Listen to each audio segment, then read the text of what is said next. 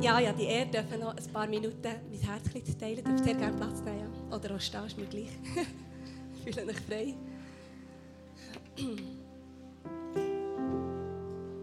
Wir wollen einen ganz äh, überfließenden oder über, überfließenden, überfließenden Übergang machen. Ist das ein richtiges Wort? Überfließenden Übergang wieder machen. Weil wir ja, ja, auch, auch das, das Herz teilen, das Abendmahl feiern, das ist alles Lobpreis, das ist alles Gottesdienst feiern. Und das ist alles Anbetung. Und ich habe so drei Wörter diese Woche auf, auf das Herz bekommen. Ich war krank, ich war krank im Bett und ähm, habe viel Zeit gehabt zum Studieren oder einfach zum Sein. Und ähm, ich habe die Adventszeit mal ein gegoogelt, was Advent eigentlich bedeutet. Und Advent bedeutet Ankunft. Also es ist eine Ankunftszeit. Wir warten auf etwas. Und vor mehr als 2000 Jahren hat auch ein Volk gewartet. Gewartet auf einen Messias, auf einen, auf einen Retter, auf einen Erlöser. Es war seit 400 Jahren still, die Propheten haben nicht mehr geredet. Es war still im Land und das Land das verzweifelt. Das Volk war verzweifelt. Das hat Erlösung gebraucht von der Knechtschaft von der Welt. Erlösung gebraucht von der Sünde, von der Lasten, von all dieser Dunkelheit, die dann zumal nicht anders war, wie sie heute ist. Und sie haben gewartet, gewartet auf einen Messias, auf einen Retter. Und dann ist er gekommen. Christus, der Herr, ist geboren in einem Stall in Bethlehem. Er ist gekommen, völlig anders, als auch jeder hat gedacht, dass er müsste sein und kommen. Ich, ich habe mir das einfach diese Woche ein bisschen überlegt. Ich meine, sie haben gewartet auf den Sohn von Gott. Und auch wie kommt er? In einem Stall wird von einer Jungfrau geboren, als, als kleines Baby, arm, in armen, widrigen Umständen. Und sein ganzes Leben hat Jesus eigentlich komplett das Gegenteil gelebt und ausgeführt von dem, was wahrscheinlich die Leute erwartet hätten, dass er sollte tun. Die Leute haben gesagt, aber wenn du doch König bist, dann mach doch. Aber wenn Jesus, wenn doch du König bist, dann tu doch. Aber kannst du nicht, du bist doch der Sohn von Gott. Und ich, ich liebe das, dass Jesus so konträr war. Er ist in die Welt hinein und hat gesagt, mit mir ist das Königreich Gottes in die Welt hineingekommen, angebrochen mit ihm zusammen. Und was er hat gemacht ist, er hat einer Gesellschaft, die geprägt war von einem System, auch vom ganzen römischen Imperium, ist er reingekommen und hat gesagt, er hat den Menschen gelehrt, wie das Königreich funktioniert. Und ist euch aufgefallen in der Bibel lesen, dass, dass die Bibel so konträr ist zu unserer, unserer heutigen Gesellschaft.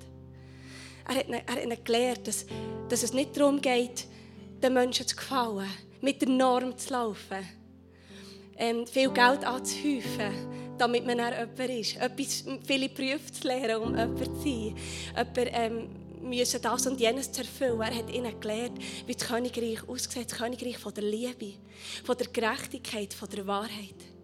Und es sieht so oft so anders aus, als die Leute dann zumal haben gelebt Und es sieht so oft so anders aus, als wir es heute leben. Er ist in die Welt gekommen und hat, hat die Jünger zu sich und hat ihnen gesagt, ich lehre euch, wie das Königreich funktioniert. Und wir wissen, wo Jesus dann gestorben ist am Kreuz und ist auferstanden ist, ist der Geist Gottes zurückgekommen in unsere Herzen als Pfand dafür, dass wir eine Erinnerung daran haben, dass Jesus wirklich da war und dass wir auch den Zugang zum Vater hergestellt haben.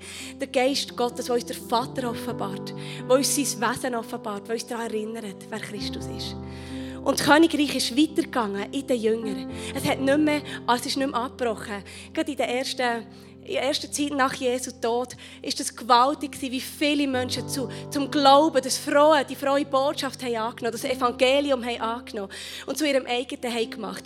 Die Menschen sind zusammengekommen in den Häusern. Da hat es noch nicht verschiedene Gemeinden gegeben. Es war eine grosse Gemeinde. Wir, Christus-Nachfolger, wir, erfüllt sie waren mit dem Geist Gottes, mit seiner Liebe. Sie haben sich vereint im Gebet, im Abendmahl, im, auf, der, auf der Lehre der Apostel ist, ihre, ist ihre, ihre Lehre aufgebaut gewesen. Und sie haben Zeichen und Wunder da. Ja, noch grössere als Jesus hat da. Er hat immer gesagt, das wird ein Volk sein vom Königreich. Zeichen und Wunder. Sie haben Tote auferweckt, Blinde sind wieder sehend worden, Lahme geheilt, Kranke gesund, aber auch Gebrechen sind geheilt worden, auch seelische Nöte. Jesus hat allen begegnet und auch die Jünger haben ihnen begegnet, diesen seelischen Nöten. Das alles war gestern, vor langer Zeit, vor 2000 Jahren. Wir wissen es einfach, weil wir es im Wort Gottes haben gelesen Und heute? Was ist denn heute? Was ist denn heute mit, der, mit diesem Wort, mit dieser Verheißung, mit dieser wahren Geschichte? Was ist heute? Ja, es sind 2000 Jahre vergangen und wir haben vieles vergessen. Wir haben ja vielleicht das Gefühl gehabt, dass wenn sich die Zeit so wandelt, dass sich vielleicht auch das Wort wandelt. Und stimmt, die Zeit hat sich gewandelt. Wir sind heute eine andere Gesellschaft, als wir dann waren. Wir haben andere Lebensweisen, wie wir dann in der Bibel, äh, in der biblischen Zeiten. Wir sind andere Menschen heute. Wir denken bisschen anders, weil wir anders geprägt sind. Aber wisst ihr was? Das Wort Gottes ist immer noch das Gleiche geblieben.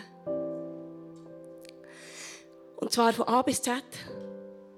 Von A bis Z ist das die Wahrheit, das Fundament, wo unser Glauben, der vor vielen tausend Jahren angefangen hat, wo wir heute darauf stehen, ist immer noch das Gleiche.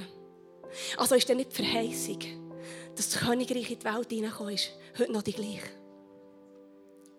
Ist dann nicht die Verheißung, dass wir Königskinder sind und in der Vollmacht von Christus leben können, nicht die gleiche bleiben. Ich rede nicht von Zeichen und Wunder. Wir wollen immer diese Sachen sehen. Ich rede von dem Power im Alltagsleben zu sein in Christus, zu wissen, wer wir sind in ihm. Ein Licht sein in der Dunkelheit, in der Gesellschaft, die kaputt ist. Ich rede von diesen Sachen. Ich rede vom Überwinder sein, wenn der Feind kommt und uns angreifen will, uns abziehen und wegziehen von Jesus. Ich rede von den vermeintlich kleinen Sachen. Sind das nicht die grösseren Wunder? Was ist heute? Das Königreich ist da, es lebt in uns. Und wenn wir Weihnachten feiern, by the way, wenn wir Ostern feiern, tun wir uns auch jedes Jahr daran erinnern, dass das, was wir feiern, dass das wahr ist und dass wir das glauben. Jedes Jahr neu tun wir uns vorbereiten auf die Ankunftszeit von Christus. Und wie wäre es, wenn wir uns wirklich mal ausstrecken und sagen, du darfst auch bei mir ankommen. Nicht, dass wir das nicht tun, das glaube ich, dass wir das immer wieder wollen. Aber wie wäre es, wenn wir die Maßstäbe, wie Jesus uns hat gelehrt, er hat alles gegeben in diesem Wort, damit wir wissen heute, wie Nachfolge funktioniert. Aber sie ist nicht mit dem Strom. Sie ist nicht mit der Norm. Nachfolge sieht nach etwas aus, Freunde. Menschen, die Jesus nachfolgen, die erkennt man. Die haben etwas, was die Welt nicht hat. Die sind nicht besser. Leider nicht. Ja, nicht. Aber sie sind erlöst und sie wissen es. Und vor allem wissen sie, dass sie Hoffnungsträger sind. Für eine Welt, die Christus braucht. Sie sind Hoffnungsträger für eine Welt, die verloren ist. Christen sind die, die mutig in die Gesellschaft rausgehen und sagen, ich glaube an ein Wort und ein Gott. Das ist der. Gibt es einen neben ihm, der ihm gleich ist? Gibt es einen, der deine Gebetsanliegen hat erfüllt, findest du jemanden in deinem Umkreis? Hat dir schon mal jemand gesagt, dass da Hoffnung ist, dass da Frieden ist, dass da Freude ist, in jedem Umstand? Und das ist wahr, ja, wir sind immer noch geknechtet vor einer Welt, die uns vieles abverlangt, das stimmt. Aber wir sind erlöst. Durch Christus können wir alles tragen, weil wir leben für eine Ewigkeit, für ein grösseres Ziel und dass Menschen durch ihn, durch uns ihn können sehen können. Das ist das Hier und das Jetzt. Und morgen kommt Christus zurück. Auf das warten wir auch. Wir sind auch wieder ein Volk in der Warteposition. Lasst uns voller Erwartung sein. Und nicht so eine Dose Sehnsucht haben. Ich komme zurück, ich will nicht mehr leben, sondern er kommt zurück. Und nicht nochmal auf die Erde als kleines Baby, und auch nicht normal, um zu siegen und überwinden. Er kommt zurück, um all das zu vollenden. Halleluja, oder? Das ist grossartig. Sind wir parat? Äh, vielleicht erleben wir es nicht mehr in der Zukunft, vielleicht aber schon. Aber Fakt ist, wir laufen unseren Lauf hier auf dieser Welt. Und wir sollen ihn vollenden, in der, in der Herrlichkeit vom Vater laufen, in unseren ganz normalen Alltags. Und das, sieht nicht nach, das, das, sind nicht, das sind nicht grosse Sachen. Aber es ist Christus in uns und das Wort in uns, das wieder lebendig ist worden. Ja, und weil wir in einer Wartezeit drin sind, dürfen wir das Abendmahl feiern. Und zwar nicht nur am Karfreitag. Mein Mann und ich, wir haben das einfach kultivieren in der letzten Zeit. Immer wie mehr, dass wir das auch tagtäglich nehmen, über jedem Umstand aussprechen. Immer wieder, dass wir das zusammen feiern und sagen, weil wir unter dem, wir, wir, wir erinnern uns an Jesus, was du hast da vor über 2000 Jahren. Und wir ehren, dass wir achten, dass wir leben auf diesem Fundament. Wir brauchen dich als Erlöser. Aber wir leben auch jetzt und erinnern uns daran, was wir haben bekommen, dass wir jetzt können, wie wir jetzt leben können. Das Abendmahl ist nicht nur eine Erinnerung an früher, es ist auch eine Erinnerung an unser Herz jedes Mal neu. Wer in uns lebt und wie das aussieht. Wer unser Herr ist. Manchmal, wenn ich so Anfechtung habe vom Feind, habe ich meinen Abendmahlbecher auf und sage ihm, siehst du Ich stehe unter der Herrschaft von Christus. Und ich habe Power, ich gehöre ihm und nicht dir. Und das Abendmahl ist auch eine Erinnerung, dass Jesus wieder zurückkommen wird als König der Könige und wird korrigieren und wird Herrschaft antreten für alle Ewigkeit. Und das ist im Fall, vor dem müssen wir nicht Angst haben. Die vermeintliche Endzeit. Come on, Freunde. Wer mit Jesus lebt, muss nicht Angst haben. Es ist etwas Wunderbares, was vor uns liegt. Eine wunderbare Herrlichkeit.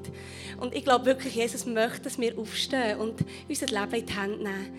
Abhängig werden von ihm. Aber auch wieder bereit sein, das ganze Wort für ganz zu nehmen. Nicht nur die Sachen, die uns gefallen. Und auch bereit sein, ihm mehr zu gefallen als den Menschen. Ihm mehr zu gefallen als der Gesellschaft. Ihm nachzueifern, hat er es nicht verdient. Er hat sein Leben gegeben, für dass wir alle hier nicht verloren gehen, sondern ein ewiges Leben werden haben mit ihm. Amen.